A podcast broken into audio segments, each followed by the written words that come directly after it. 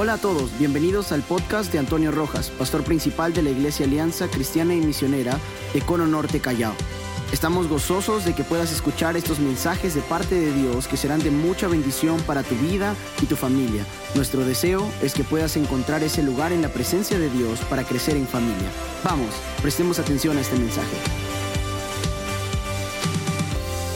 Y estamos empezando el mes de febrero con un nuevo énfasis, unidad en los principios de la transferencia.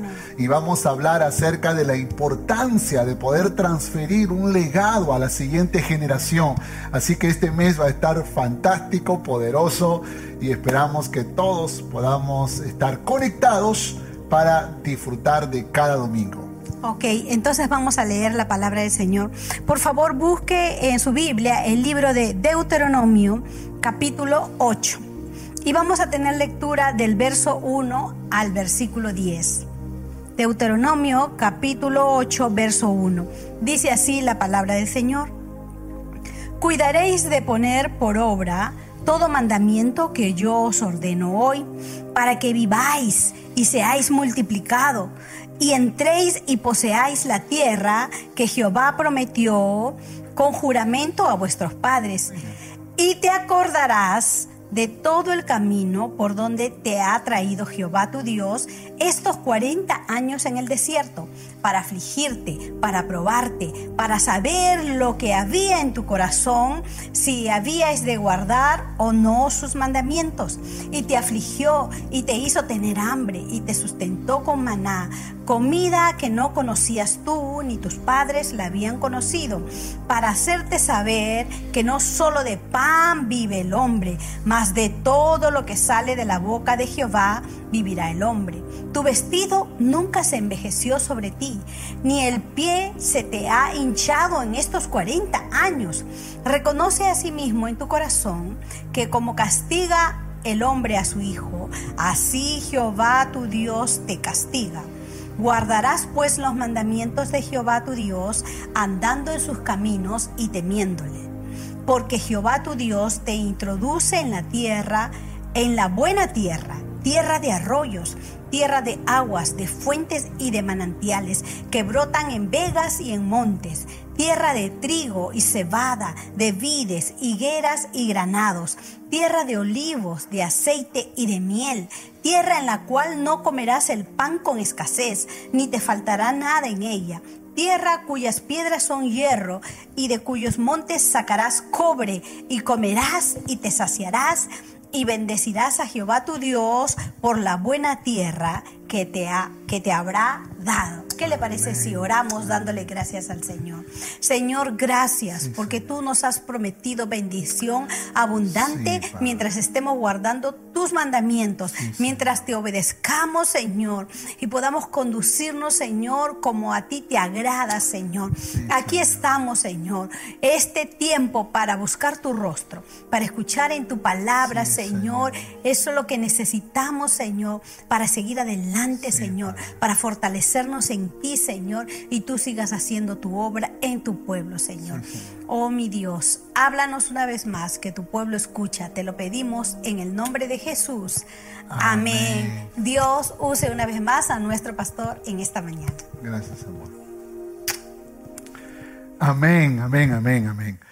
Bueno, yo creo que todos estamos siendo desafiados con cada enseñanza, con cada vez que escuchamos la palabra.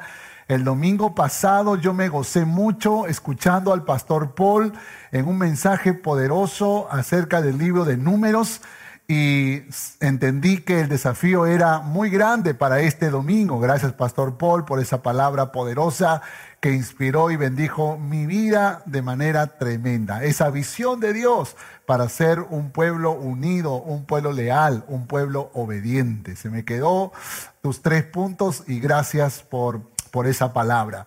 Pues, como dije, hemos pasado al mes de febrero y en el mes de febrero, entonces, ahí aparecerá la gran diapositiva, seguro, la unidad en los principios de la transferencia. Y vamos a hablar sobre este tema en particular. Ahora, quiero que note, por favor, que cada domingo, cada domingo tendremos un tema diferente, estudiando un libro eh, de la Biblia. El 7 de febrero hablaremos de transferencia en Deuteronomio. El 14 de febrero hablaremos de transferencia en Josué. Esto va a estar muy bueno. ¿eh? El 21 de febrero estaremos hablando de transferencia en jueces, cómo la responsabilidad ahora empieza a delegarse a otras personas.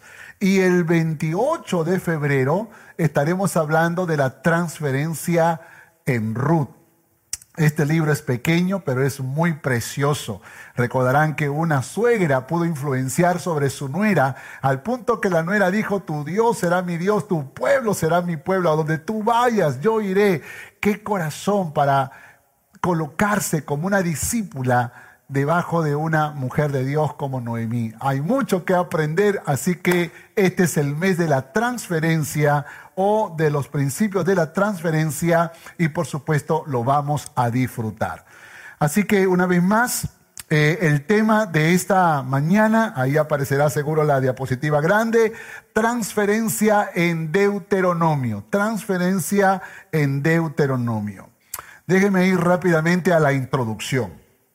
Vivimos en medio de una pandemia que nos ha cambiado la forma de comunicarnos y de relacionarnos, más aún que ahora estamos experimentando una nueva cepa de COVID y que nos han vuelto a las casas nuevamente. Por esa razón estamos haciendo la transmisión desde mi casa y en cada parte del programa ustedes habrán visto las casas de los que han participado porque estamos volviendo a hacer las grabaciones desde la casa por el peligro que puede significar caminar por las calles y eh, contagiarnos. De hecho, que no puedo pasar por alto que tenemos hermanos que están pasando por diferentes necesidades y en relación a este virus, pues algunos han sido infectados, reinfectados Inclusive tenemos noticias de algunos que partieron a la presencia del Señor. Existen familias que no se han visto físicamente por varios meses y algunos ni siquiera pudieron dar el último adiós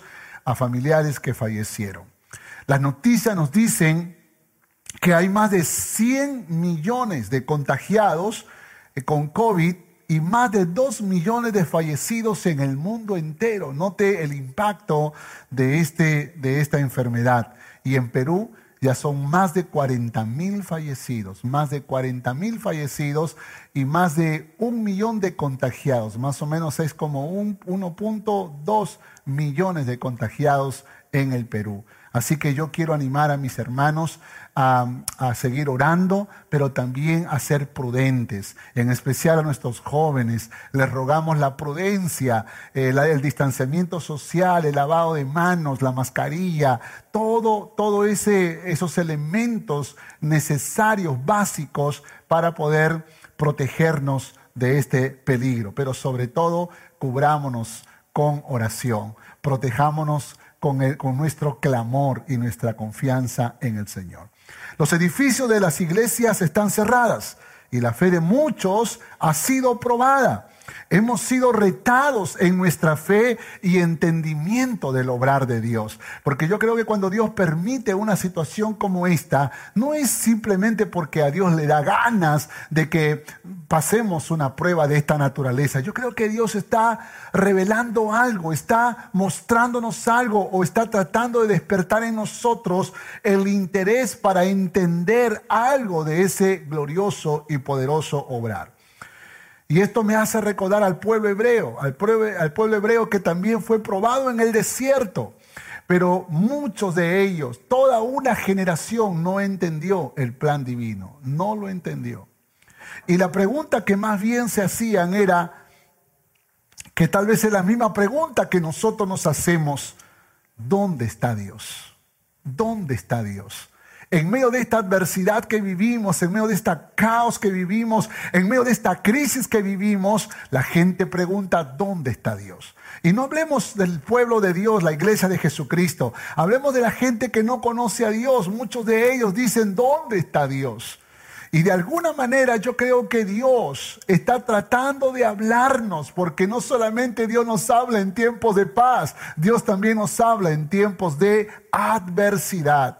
Y por esa razón yo quiero animarte en el nombre de Jesús a que tú y yo podamos abrir nuestros ojos, pero también nuestros oídos para escuchar una voz del cielo para nuestras vidas. Han pasado casi 40 años, déjenme introducir ahora al libro de Deuteronomio. Han pasado 40 años en el desierto y la primera generación murió, porque recordarán en el estudio del domingo pasado que el pastor Paul habló de que por su rebeldía, por su desobediencia, la primera generación murió en el desierto. Y esa generación de niños, de, pequeños, menores de 20 años, fueron aquellos que entraron a la tierra prometida.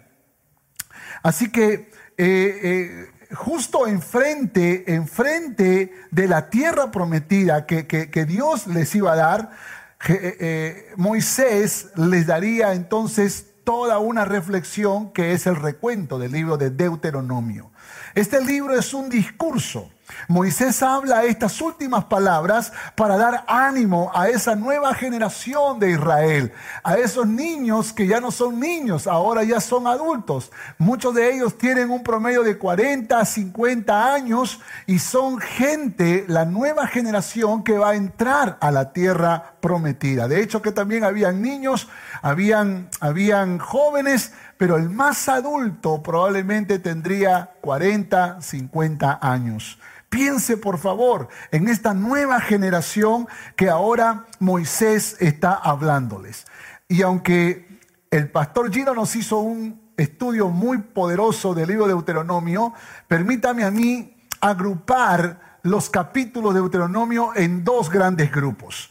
El primer grupo, el primer grupo va del capítulo 1 hasta el capítulo 26 y relata la desobediencia. Moisés relata la desobediencia de la primera generación y la declaración de un conjunto de leyes y mandamientos que es un recordatorio de lo que ya Dios había hablado en Éxodo, en Levítico, y a este libro se le conoce como la segunda ley o, dicho por segunda vez, segunda ley, Deuteronomio.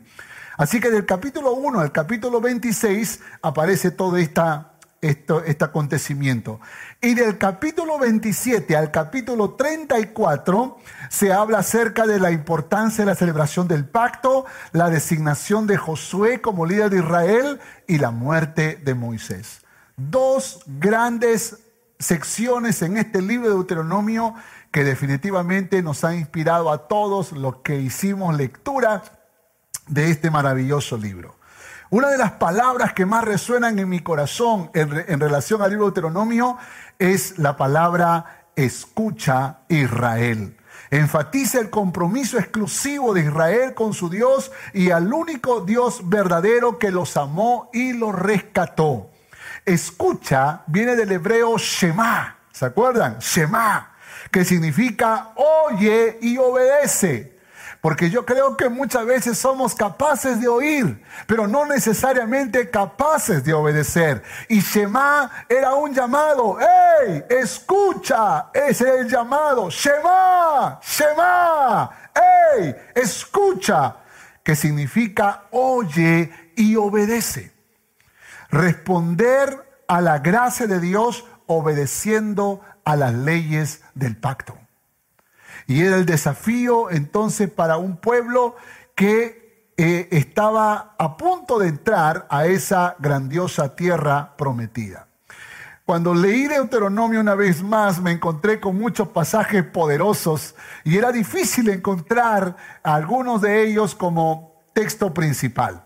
Por ejemplo, tenemos Deuteronomio capítulo 6, versos 5 y 7, que dice así, llamarás a Jehová tu Dios con todo tu corazón y de toda tu alma y con todas tus fuerzas, y estas palabras que yo te mando hoy estarán sobre tu corazón y las repetirás a tus hijos y, estarás, y hablarás de ellas estando en tu casa y andando por el camino y al acostarte y cuando te levantes. Qué poderoso texto, ¿verdad? Y el otro, Deuteronomio capítulo 10, verso 12 Ahora pues Israel, ¿qué pide Jehová tu Dios de ti? Sino que temas a Jehová tu Dios, que andes en todos sus caminos y que lo ames y sirvas a Jehová tu Dios con todo tu corazón y con toda tu alma. ¿Sabe? Cuando yo leo estos dos pasajes, entre otros más, lo que entiendo es que Dios está demandando amor y servicio. Amor y servicio. Y yo creo que esto se puede resumir en una sola palabra. ¿Cuál es esa palabra? Gratitud. Gratitud. Y lo que Moisés está tratando de hacer con esta nueva generación es que tiene que despertar en ellos un corazón agradecido. Le está diciendo vuestros padres no fueron agradecidos, pero ustedes, la nueva generación que tiene la oportunidad de entrar a la tierra prometida, tienen que ser agradecidos. Y entre el capítulo 6 y el capítulo 10 está el capítulo 8, ese capítulo que mi esposa hizo lectura.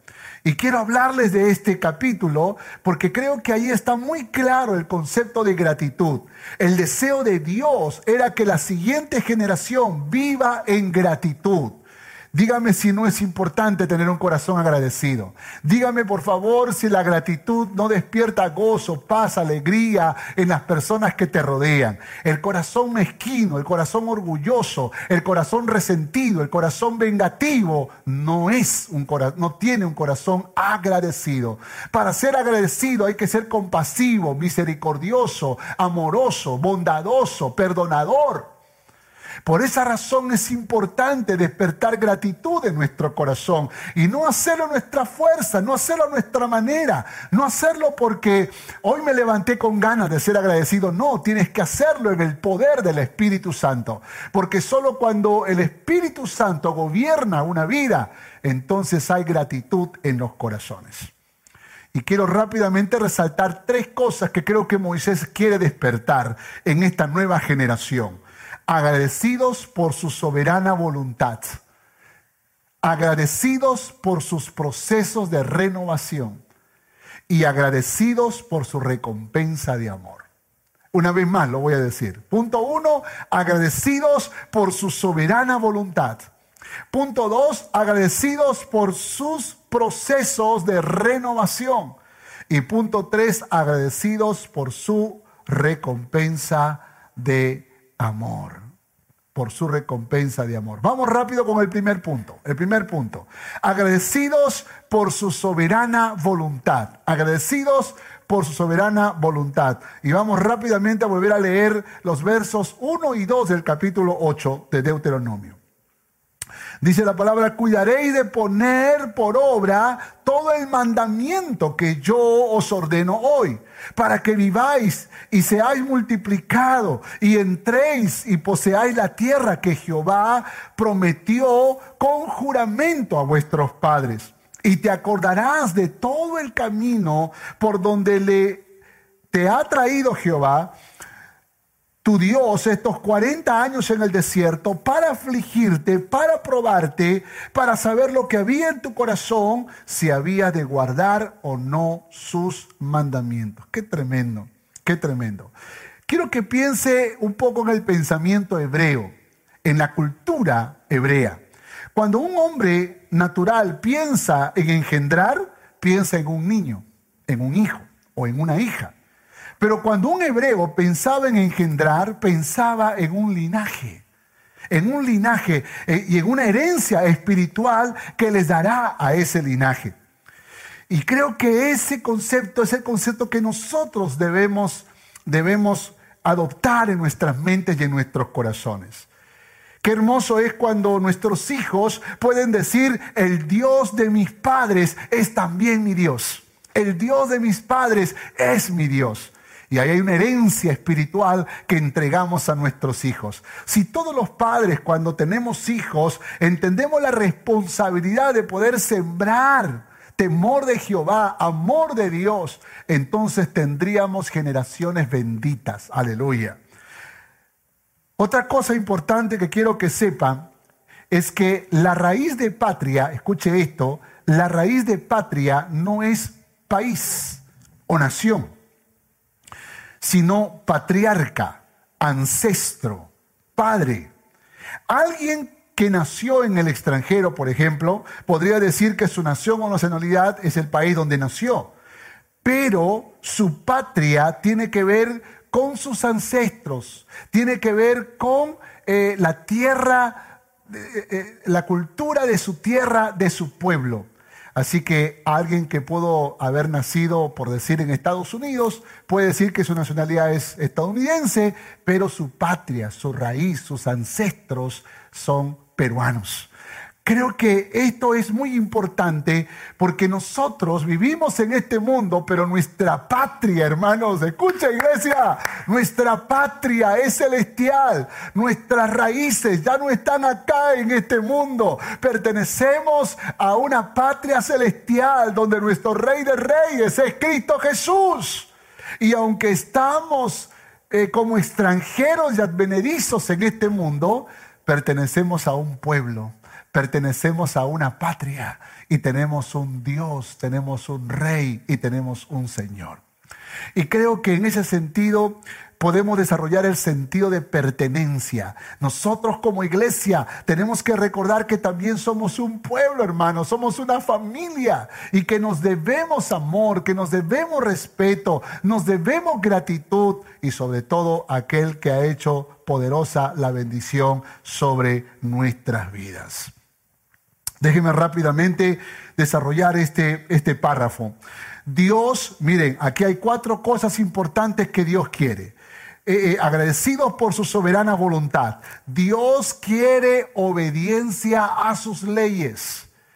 Eh, nosotros que pertenecemos a esta patria celestial, tenemos que recordar que nuestro Dios, nuestro Rey de Reyes, nuestro Señor de Señores, quiere obediencia a sus leyes.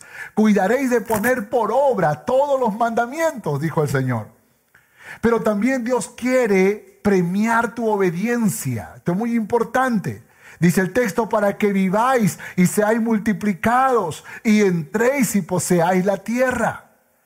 Note lo tercero, dice, Dios quiere que no olvides su misericordia. Es decir, dice el texto, y te acordarás de todo el camino por donde te ha traído Jehová tu Dios. Y por último, dice la Biblia que Dios quiere que nos conozcamos y nos afirmemos. Dice el texto, para afligirte, para probarte, para saber lo que había en tu corazón si habías de guardar o no sus mandamientos. Nada escapa de la soberana voluntad de Dios.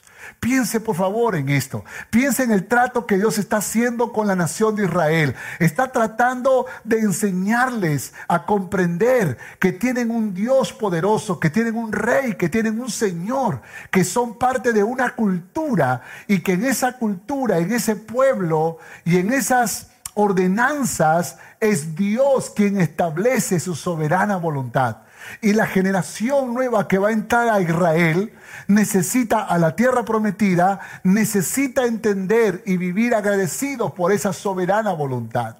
Vivimos tiempos donde muchas veces no queremos que Dios actúe en nosotros. Queremos que solo recibir los beneficios de Dios, pero no así las demandas de Dios y las demandas de su palabra. Pero encontramos que Dios quiere Dios quiere obediencia a su palabra. Cuando dicen amén, hay que estar listos a obedecer la palabra del Señor. Aun cuando esto nos demande morir, aun cuando esto nos demande sacrificarnos, aun cuando esto nos demande renunciar, es importante y necesario que aprendamos la importancia y la necesidad de obedecer a la voz de Dios. Dios quiere premiar tu obediencia.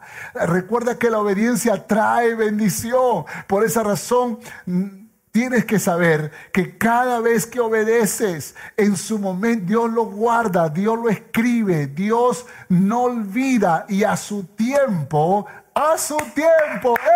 A su tiempo vas a recibir la recompensa, el premio por, ese, por esa obediencia. Pero también que no olvides su misericordia. No puedes decir que Dios no ha tenido misericordia contigo. No puedes decir que Dios no ha obrado en tu corazón, que Dios no ha perdonado tus faltas. Hay muchas cosas que hemos logrado en la vida y no por nuestra justicia, sino por la misericordia de nuestro Dios que está en los cielos. Pero este cuarto punto me impacta mucho. Dice, para afligirte, para probarte, para saber lo que había en tu corazón, si había de guardar o no sus mandamientos. Creo que en ocasiones Dios permite situaciones en la vida para que nosotros nos conozcamos. ¿Se acuerda Pedro?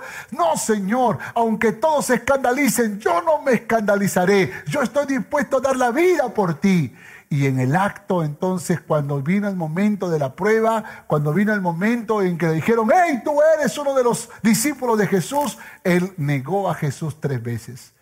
Jesús le dijo, antes de ese acontecimiento, pues vas a ser probado. Vas a ser probado, José, Pedro. Y creo que muchos de nosotros hemos sido probados en ese sentido y se ha revelado la actitud de nuestro corazón. Escúcheme, escúcheme iglesia. ¿Cuántas personas aman mientras son amados? Pero cuando alguien habla contra ti, cuando alguien te ofende, cuando alguien te mira con rostro serio, te ofendes, te enoja, te resiente. Ahora tú quieres odiar a todo el mundo. Ahora tú quieres justicia o venganza. Y eso demuestra lo que hay en tu corazón. Lo que hay, lo que hay en tu corazón siempre estuvo allí, solo que la prueba, la aflicción lo saca a la luz. Por esa razón es importante es importante cuando, cuando aprietas las uvas, sale el zumo de la uva. Y cuando aprieta tu corazón, saldrá lo que hay en tu corazón. Y si tu corazón es misericordioso, si tu corazón es bondadoso, si tu corazón es perdonador, entonces cuando alguien aplasta tu corazón, saldrá eso de tu corazón. Pregunta, ¿qué hay en tu corazón? ¿Qué hay en tu corazón? Dios muchas veces permite las pruebas y las aflicciones para que nosotros nos conozcamos y no nos creamos tan espirituales cuando tal vez somos carnales, cuando tal vez eh, somos vengativos, cuando tal vez somos resentidos. Y lo que Dios desea es que nosotros nos conozcamos para humillar nuestro corazón delante de Dios y para decirle, Señor, aquí está mi corazón. Por favor, transfórmalo, cámbialo. Eso es lo que estaba pidiendo Dios a través de Moisés a la nueva generación. Tienen que entender que Dios en su soberana voluntad va a permitir situaciones en sus vidas con propósito. Y por lo tanto, iglesia, necesitan, necesitan estar preparados. Pueblo de Dios, necesitamos estar preparados. Nada escapa de la soberana voluntad de Dios. ¿Cuánto dicen amén a esto? Nada escapa. Y todo lo que Dios ha permitido en tu vida, en mi vida, no hace otra cosa que revelarnos lo que hay en nuestro corazón. Un sacrificio sin gratitud no es un sacrificio que causa gozo. Si realmente queremos ser agradecidos, puede que la gratitud tenga que ir acompañado de sacrificio. Cuando pasamos por necesidad, debemos aprender a dar gracias y seamos agradecidos por su soberana voluntad. ¿Se acuerdan de Job? Jehová dio, Jehová quitó, alabado, bendito sea el nombre de Jehová. Corazón agradecido aún en medio del dolor, aún en medio del sufrimiento. Eso es sacrificio acompañado de gratitud. La necesidad de un miembro de, mi familia es la necesidad de toda la familia. Recuerda este principio. La necesidad de un miembro de mi familia es la necesidad de toda la familia.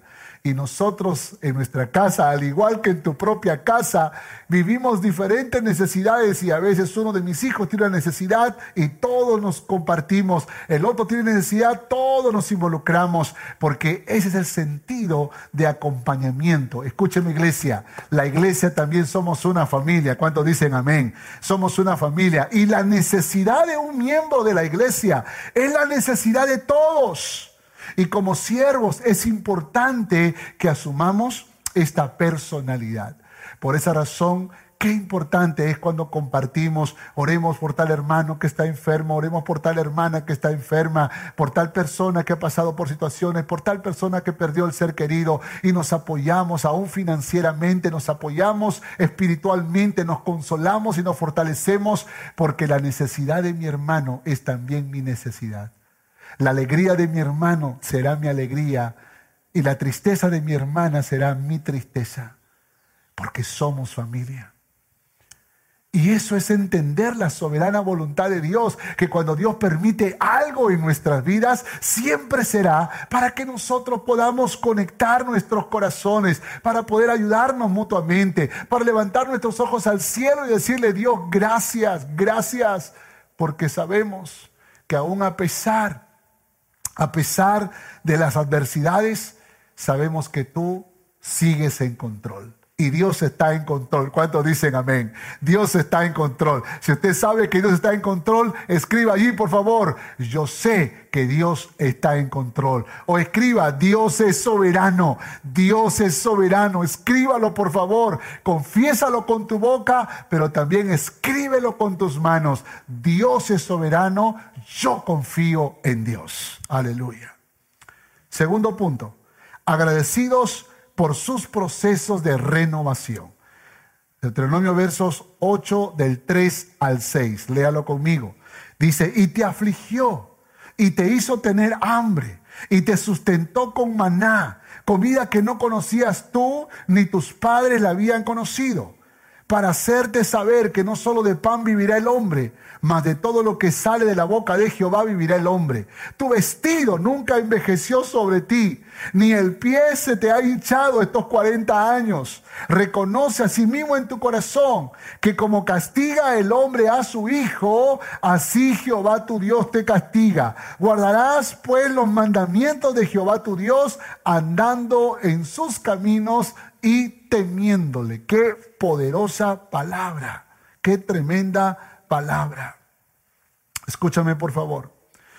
Yo creo que este texto nos invita a renovar el pacto. Nos invita a renovar el pacto. Y tenemos que recordar, mis amados, que Dios es Dios de pacto. Y Él no ha olvidado las promesas que dio a los padres de esta nueva generación. A pesar que fue una generación contumaz y rebelde, a pesar que fue una generación que no obedeció a Jehová, Dios es Dios de pactos y lo que Él prometió, Él lo cumple. ¿Cuántos dicen amén a esto? Y creo que nosotros estamos en una relación de pacto con Dios Padre. Y aunque nosotros entendemos que la iglesia no es tuya ni mía, la vida no es tuya ni mía, nuestros hijos no son tuyos, ni tampoco los míos son míos, pero el dueño de todo sí es nuestro. ¿Cuántos dicen amén? Como, como dice en el libro de Cantar de los Cantares, mi amado es mío y yo soy de él.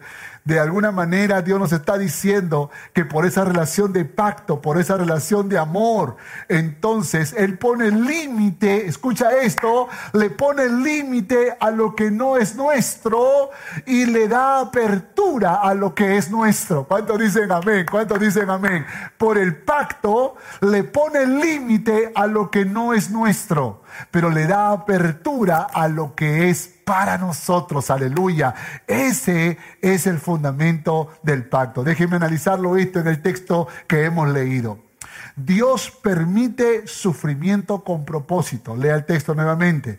Y te afligió y te hizo tener hambre y te sustentó con maná. Note por favor lo que dice la palabra. Note lo que dice la palabra. Dios permite sufrimiento con propósito. Escúchame iglesia, escúchame. Yo sé que hoy estamos viviendo pruebas de diferente índole, no solamente de salud, no solamente económica, también crisis de familia, inclusive dificultades para poder hacer el movimiento de la iglesia. Pero todo esto no es otra cosa que sufrimiento con propósito. Hay un plan. Dios no lo hace todo sin plan. Dios lo hace todo con un plan, con un propósito. Y Él nos aflige y nos hace pasar hambre, pero también nos sostendrá con maná. De alguna manera Dios dará respuesta. De alguna manera Dios hará que el milagro suceda. Escuche, escuche. Segundo punto, Dios siempre tiene una verdad que revelarte. Dice el texto, para hacerte saber que no solo de pan vivirá el hombre, sino de toda palabra que sale de la boca de Dios. Cuando pases por adversidad, cuando pases por pruebas y, y momentos difíciles, tendrás que preguntarle a Dios, Señor, ¿qué quieres revelarme? ¿Qué quieres mostrarme? ¿Qué quieres hablar a mi corazón? Porque de alguna manera yo creo que Dios está hablando. Muchas veces nosotros Somos convocados por el Señor en tiempo de adversidad para levantar nuestros ojos al cielo. Recordando el Salmo 121, alzaré mis ojos a los montes. ¿De dónde vendrá mi socorro? Mi socorro viene de Jehová que hizo los cielos y la tierra. Hay muchos cristianos que confían en su dinero, en su juventud, en su fuerza, en su inteligencia, eh, en su trabajo, en su esfuerzo. Pero es hora que levantes tus ojos al cielo y que reconozca que todo todo lo que anhelas en tu alma viene del trono de Dios, del mismo trono de Dios para tu vida, si tú eres humilde para reconocer que las buenas dádivas y el don perfecto vienen del Padre de las luces. Tercer punto, se puede, Dios sabe hasta dónde puedes soportar. Mira lo que dice el texto, tu vestido nunca envejeció sobre ti, ni el pie se te ha hinchado en estos 40 años. Puede imaginar eso, esas largas caminatas que duraban días. Esta generación que eran niños, adolescentes, jovencitos, le dice Dios, tu ropa no envejeció. Dice, tus zapatos no se gastaron, tus sandalias no se gastaron, tus pies no se hincharon. Hermano, Dios sabe hasta dónde puedes soportar. ¿Cuántos dicen amén a esto? Dios sabe hasta dónde puedes soportar. Y cuando Dios permite la prueba, cuando la prueba se hace más grande, es porque Dios quiere pulir más tu corazón. Dios sabe que tú resistes. Dios sabe que tú puedes. En el nombre de Jehová todo lo puedo. En el nombre del Señor todo lo puedo, que Él me da la fuerza. Y por supuesto, Dios permite esto porque sabe que puedes soportar. Se puede soportar. Muchos padres hemos vivido la crisis aún de nuestras siguientes generaciones que se han apartado de los caminos del Señor. ¿Cuántos padres han dicho, pastor, a mi hijo se lo llevó el río del pecado, el río de la crisis, el río de la prueba, el río de la adversidad? Y, sabe, déjeme decirle algo con mucho amor. Cuando Dios te ha marcado para ser un pueblo bendecido, cuando Dios realmente ha marcado a tu hijo, a tu hija, para ser una generación bendita, aunque el río se la lleve, déjeme decirte algo, se lo lleva en canasto como se lo llevó a Moisés. De alguna manera Dios va a permitir que en algún momento vuelva a los caminos del Señor no se va a morir en el proceso. Dios tiene un plan, Dios tiene un proceso. Dios te está trabajando con su vida, pero también está trabajando con la tuya. Tienes un hijo que se ha apartado de los caminos del Señor, tienes una hija que no quiere saber nada de Dios. ¡Ey! Escucha este mensaje. Levanta tu clamor al cielo. No te des por vencido, por vencida. No creas que el diablo te ganó la batalla y te robó al hijo. Tan solamente es una batalla de muchas que vas a pelear y vas a ganar y tendrás victoria. Ora por tus hijos, ponlos en el altar del Señor, preséntalo delante de Dios, como Job hacía, levantaba altar cada día por cada uno de sus hijos, por si hubieran pecado. Señor, yo te ruego, Señor, por mis hijos, si es que hubiesen pecado, perdónale, Señor. Yo sé que ellos tienen que confesarte su pecado, pero yo como Padre clamo, Señor. Yo como Padre te suplico, Señor, que tu misericordia lo alcance, que tu gracia lo alcance, que tu bendición lo alcance. Y cuando usted empieza a hablar así, escuche, usted verá que Dios comenzará a revertir la historia, procesos. Cuando el río arrasa con una familia cristiana, no es que Dios nos ha olvidado, nos está metiendo en sus procesos. El Dios de nuestros padres, el Dios de nuestros padres Qué tremendo, me gusta esta frase. Dios de nuestro Padre, como castiga el hombre a su hijo, así Jehová tu Dios lo hace. Escuche, cuando, cuando pienso en la fidelidad de Dios, de mi Padre Dios, recuerda que este Padre no solo me dará, sino que también me corregirá. No solo me dará, no solo me dará, sino también me corregirá. Y esto es muy importante para la nueva generación. Escuchen, nueva generación. Tú que eres un hijo que estás pidiendo tanto a tus padres. Tú que eres una hija que quieres que te alimenten, que te vistan, que te den techo, que te den todas las necesidades. Y sientes que tienes el derecho de recibir todas esas e, esos, esos deberes de tus padres. Tienes que saber que cuando somos familia no solo tenemos derechos, tenemos responsabilidades. Y la responsabilidad tiene que ver con obediencia, tiene que ver con honra, tiene que ver con gratitud, aún a los procesos a los cuales tus padres te ingresan. Puede que hayan hijos que no les guste que los padres lo estén tratando con comidas saludables, eh, ya que hoy en día los jóvenes siempre están comiendo cualquier comida, eh, o tal vez una hora para descansar, o tal vez una hora para llegar a la casa, y te molestan esas cosas. Hoy te digo, hoy te digo, mientras viva bajo el techo de esa casa, de esa familia, tendrás que aprender a caminar bajo la sombra de esa autoridad. ¿Sabe cómo se llama eso? Proceso. Dios está usando a tus padres para perfeccionar tu corazón, para soportar, para perdonar, pero también para aprender, para ser corregido, para ser corregida. ¡Ey! Escucha, nueva generación. Debemos salir de la fe emocional, de una, de una fidelidad de yo creo, de yo confieso, a una fidelidad basada en la paternidad de Dios. Porque vamos por la vida muchas veces reclamando a Dios las promesas, pero muchas veces también rechazando los procesos de Dios. Cuando Dios te inserta en un proceso, te va a doler. Cuando Dios te inserta en un proceso, te va a enojar, te va a incomodar. Me pongo a pensar, recordando el mensaje del pastor Paul, ¿cómo se habrá sentido Moisés cuando Dios le dijo, no vas a entrar a la tierra prometida? No entrarás. Yo creo que Moisés tenía muchas razones para quejarse. Hey Dios, he soportado a este pueblo por 40 años. Muchas veces tú quisiste destruir a este pueblo y yo me interpuse. Eh, ¿Cuántas veces he sido tu voz? ¿Cuántas veces he, he obedecido a tus ordenanzas? Y ahora porque solo golpeé la roca con la vara, me desechas para entrar a la tierra prometida. Puede que Moisés también haya podido sentir incomodidad en su alma pero creo al mismo tiempo que Moisés aceptó el proceso de Dios. Y cuando tú y yo aceptamos los procesos de Dios, entonces decimos, Jehová dio, Jehová quitó. Tú dices sí, yo acepto. Tú dices no, yo acepto. Esos son los procesos de Dios. Cuando Dios trabaja, Dios está operando en tu corazón. Dios está trabajando cuando te da trabajo, cuando no te da trabajo, cuando te da salud y cuando no te da salud, cuando te resuelve la crisis y cuando no te la resuelve. ¿Cuántas veces vamos por la vida queriendo que la vida sea perfecta? Y Dios dice, no te la voy a hacer perfecta. Pondré adversidad en tu camino para llevarte por procesos. ¿Cuánta gente es orgullosa? ¿Cuánta gente es resentida? ¿Cuánta gente es vengativa? ¿Cuánta gente es, chismosa? ¿Cuánta gente es divisora? Y Dios entonces permite situaciones en su vida, los mete por procesos o en procesos para pulir el corazón.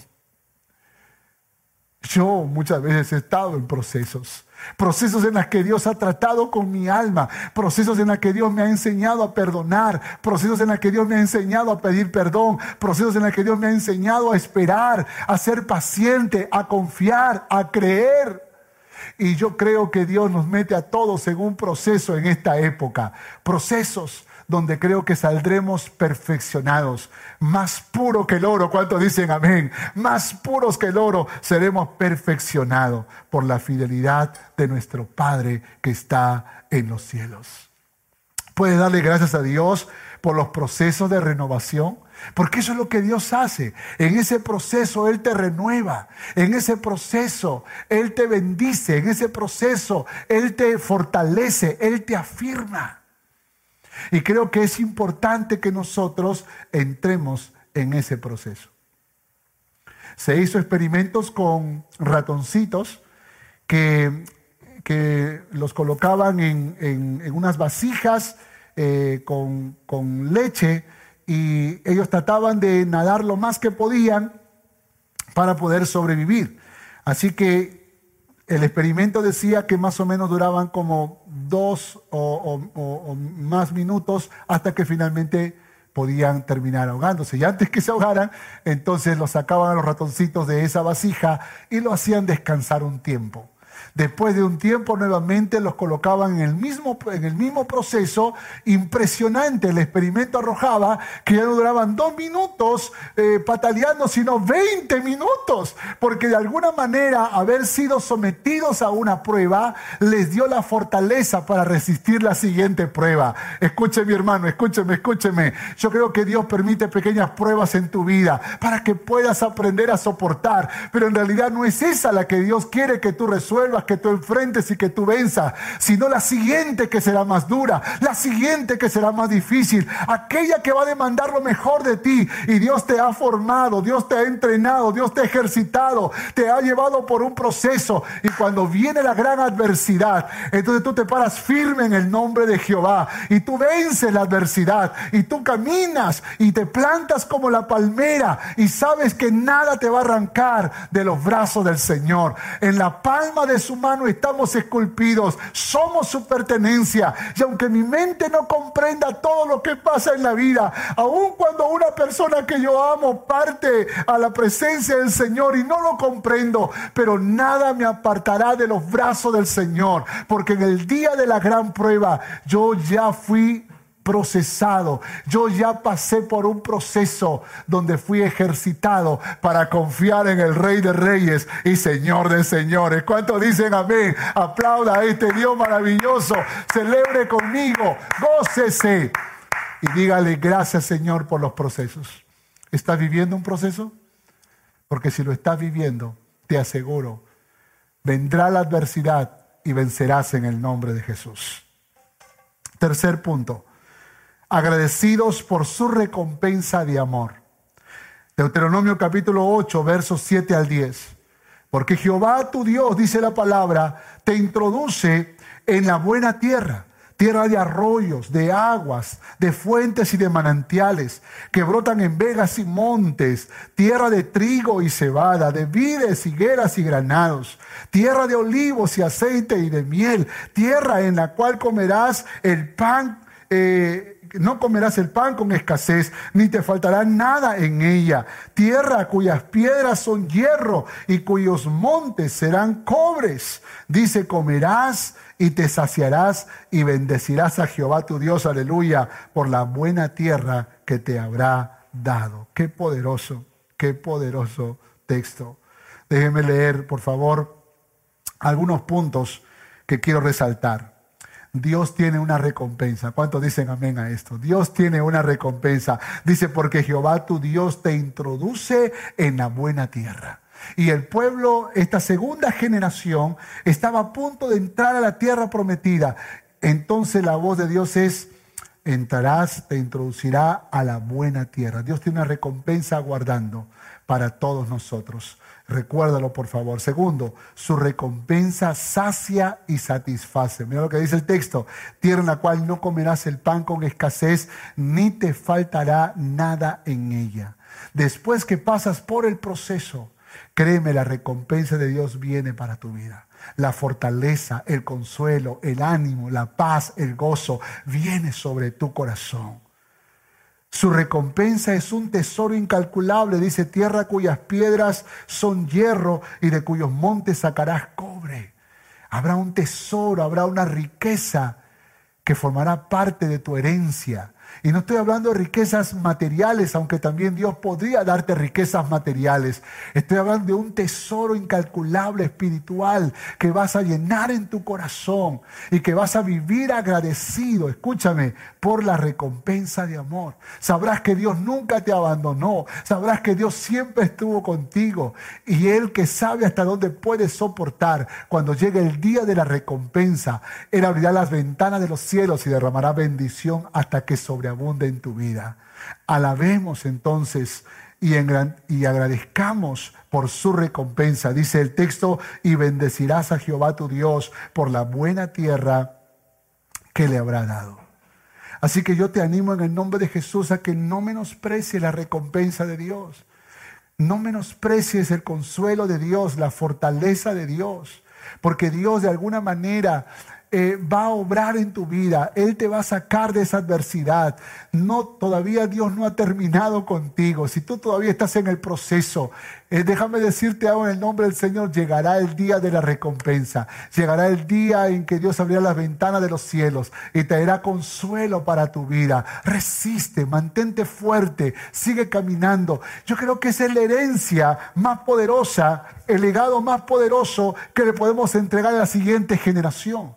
Vivimos épocas en las que las nuevas generaciones viven más ese momento de la vida, están más conectados con la comunicación del momento, con las cosas que no son trascendentes, en una sociedad postmoderna que parece que le da más realce a, a las cosas triviales de la vida, pero no a las cosas fundamentales. Y es importante que nosotros podamos entregarle un legado a estas nuevas generaciones. Y ese legado es que sean agradecidos, agradecidos por la recompensa del Señor, así como los otros dos puntos que acabo de estudiar. Escuchen nuevas generaciones, escuchen jóvenes y adultos lo que, lo que Moisés le está diciendo a este pueblo. Y se lo dice de una manera tan poderosa que no puedo dejar de leer Deuteronomio capítulo 30, versos 19 y 20. A los cielos y a la tierra llamo por testigos hoy contra vosotros, que os he puesto delante la vida y la muerte, la bendición y la maldición. Escoge pues la vida para que vivas tú y tu descendencia, amando a Jehová tu Dios, atendiendo a su voz y siguiéndole a Él, porque Él es vida para ti y prolongación de tus días. Aleluya. En otras palabras, Dios está diciendo, yo te he creado con libre albedrío. Será tu decisión, nueva generación. Será tu decisión, segunda generación, que vas a entrar a la tierra prometida. Será tu decisión. Pero he puesto delante de ti la vida y la muerte, la bendición y la maldición. ¡Ey! ¿Quieres un consejo? Dice Moisés. Escoge la vida, escoge la bendición para que vivas tú y tu descendencia. Para que aprendas a atender su voz, para que le sigas, porque Él es vida para ti y prolongación de tus días. Yo quiero animarte en el nombre de Jesús a que tú no te apartes de los caminos del Señor. Y si es necesario volver a Papá Dios, vuelve a Dios con todo tu corazón, con toda tu alma, con toda tu mente. Entrégale lo mejor de ti y verás cómo Dios te recompensará. Quizás estás esperando que la recompensa venga en forma de sanidad para un miembro de tu familia. O tal vez quieres que venga en forma de provisión financiera para las necesidades que tú tienes. O tal vez como una solución de un problema que estás enfrentando. Pues tienes que saberlo. Que la única manera es levantando tus ojos al cielo. Moisés sabe que la nueva generación está a punto de entrar. Moisés sabe que esta nueva generación Él no la volverá a ver. Y es su última oportunidad para hablarle. Por esa razón entiendo las palabras que Moisés les está dando. Si fuera la última vez que yo estaría hablando con ustedes, puede que estaría tratando de derramar todo mi corazón delante de ustedes. Y esto es lo que Moisés hizo. Conclusión. Conclusión. ¿Qué tenemos que hacer? Demos gracias por la soberana voluntad de Dios para vencer la crisis espiritual. Demos gracias por los procesos de renovación de Dios. Demos gracias por la recompensa de amor de Dios, porque es muy importante. Y escúcheme algo que, tengo que decirles, algo que aparece en el último capítulo del libro de Deuteronomio y en los últimos dos versículos. Esto me bendijo mucho, me bendijo mucho. Y quiero decírselos de todo corazón. Ya le hablamos a la siguiente generación, esa transferencia de ser agradecidos. Pero ahora dice algo poderoso el autor. Algunos dicen que fue Josué quien escribió este último capítulo. Y dice en el verso 10 al 12, que son los últimos dos versículos de ese libro. Y nunca más se levantó profeta en Israel como Moisés a quien haya conocido Jehová cara a cara. Nadie como él en todas las señales y prodigios que Jehová le envió a hacer en tierra de Egipto, a Faraón y a todos sus siervos y a toda su tierra. Y en el gran poder y en los hechos grandiosos y terribles que Moisés hizo a la vista de todo Israel. Dice, no se levantó otro profeta como Moisés. Es interesante porque el capítulo termina con una transferencia de mando a Josué. El capítulo termina diciéndole, Dios a Moisés, sube al monte Nebo, porque ahí es donde vas a mirar la tierra que yo les voy a entregar a esta segunda generación y allí morirás. Y después que Moisés murió, dice la Biblia que el pueblo le lloró, le lloró a Moisés. Pero Josué tuvo que escribir algo. Es verdad que Dios no le permitió entrar a la tierra prometida. Es verdad que por un acto de, de, cólera, de molestia, golpeó la vara y Dios no le perdonó, no le pasó la falta. Lo perdonó, pero le aplicó el castigo más severo. No entrarás a la tierra prometida. Pero eso no descalificó a Moisés. Moisés es un gran hombre de Dios. Aparece en los héroes de la fe, en la historia de los héroes de la fe de Hebreos 11. Aparece también en el monte de la transfiguración cuando Jesús se encuentra con dos personas. ¿Se acuerdan la historia? Pero también en la honra que Josué le hace. No hubo profeta ni antes ni después como Moisés. Escúcheme por favor. Dios no usa gente perfecta. Dios usa gente imperfecta. ¿Cuántos dicen amén? Podemos ser padres imperfectos. Podríamos alguna vez tener la actitud de con cólera reaccionar. ¿Y cuántas veces simbólicamente hemos golpeado la roca? Tantas veces que puede que Dios nos haya descalificado. Pero el hecho que hayamos sido descalificados, perdonados y aún corregidos por Dios, no significa que no podemos llegar a ser inspiración para los demás. No significa que todo se terminó, que todo se acabó, porque Dios se encargará que la siguiente generación pueda mirar las cosas grandiosas que hemos hecho, las cosas hermosas que hemos hecho, las cosas poderosas que hemos hecho en el nombre de Jehová. Me gusta esta historia, porque por un instante mientras en mis oraciones decía, Dios, yo soy, yo soy estoy tan lejos del carácter de Moisés que puede que yo pierda más bendiciones que Moisés cuando no pudo entrar a la tierra prometida. Pero la voz del Espíritu Santo me dijo esto.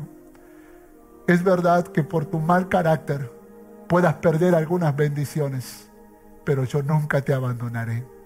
Tú siempre serás mi hijo. Yo siempre estaré contigo. Y aún en tus imperfecciones, se podrá ver las cosas buenas que yo hice en tu vida y serás inspiración para la siguiente generación. Así que cada uno de nosotros tenemos el desafío de poder seguir inspirando, de seguir llevando este mensaje y entregando esta herencia a las siguientes generaciones. No dejes de transferir ni a los jóvenes de nuestra iglesia, ni a tus propios hijos. No dejes de transferir la herencia espiritual que Dios ha puesto en nuestros corazones. Seamos agradecidos, nuevas generaciones. Seamos agradecidos, queridos hermanos. Vivamos con un corazón agradecido y hemos de ver la gloria de Dios en nuestras vidas. Vamos a orar. Padre, en el nombre de Jesús te damos gracias porque en esta mañana, Señor, tú has hablado a nuestros corazones. Tú nos has retado, tú nos has desafiado. Deseo con todo mi corazón que tú bendiga la vida de mis hermanos, Señor. Yo no sé qué adversidades están pasando, Señor, pero ayúdales a ser agradecidos por tu soberana voluntad.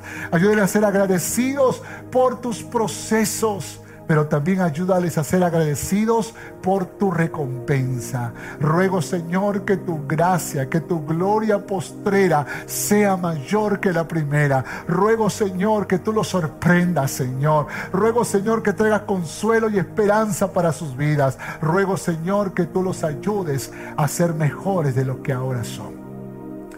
Bendice sus vidas, Señor trae consuelo, trae esperanza, trae fortaleza, trae ánimo, Señor.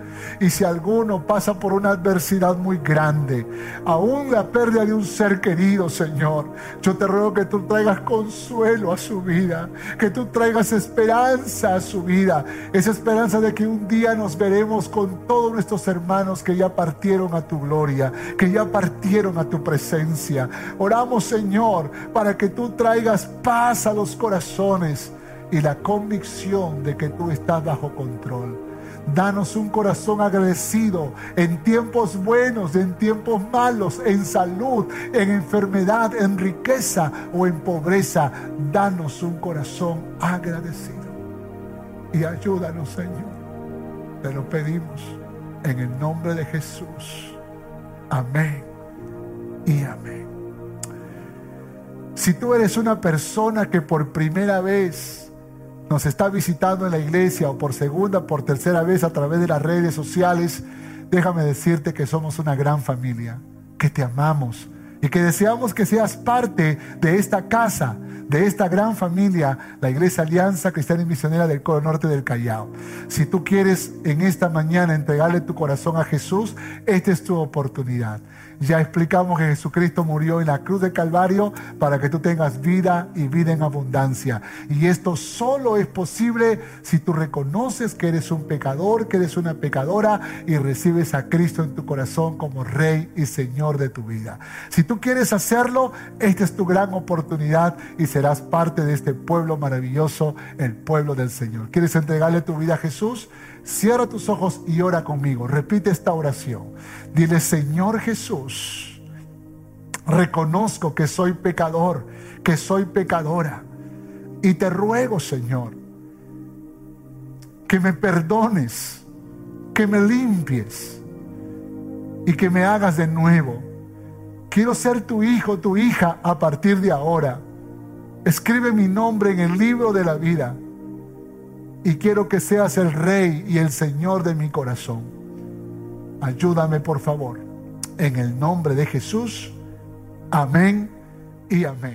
Esperamos que este mensaje haya sido de bendición para tu vida. Gracias por escuchar este podcast. Si deseas más información, visítanos en www.familiasrestauradas.org. Que Dios te bendiga.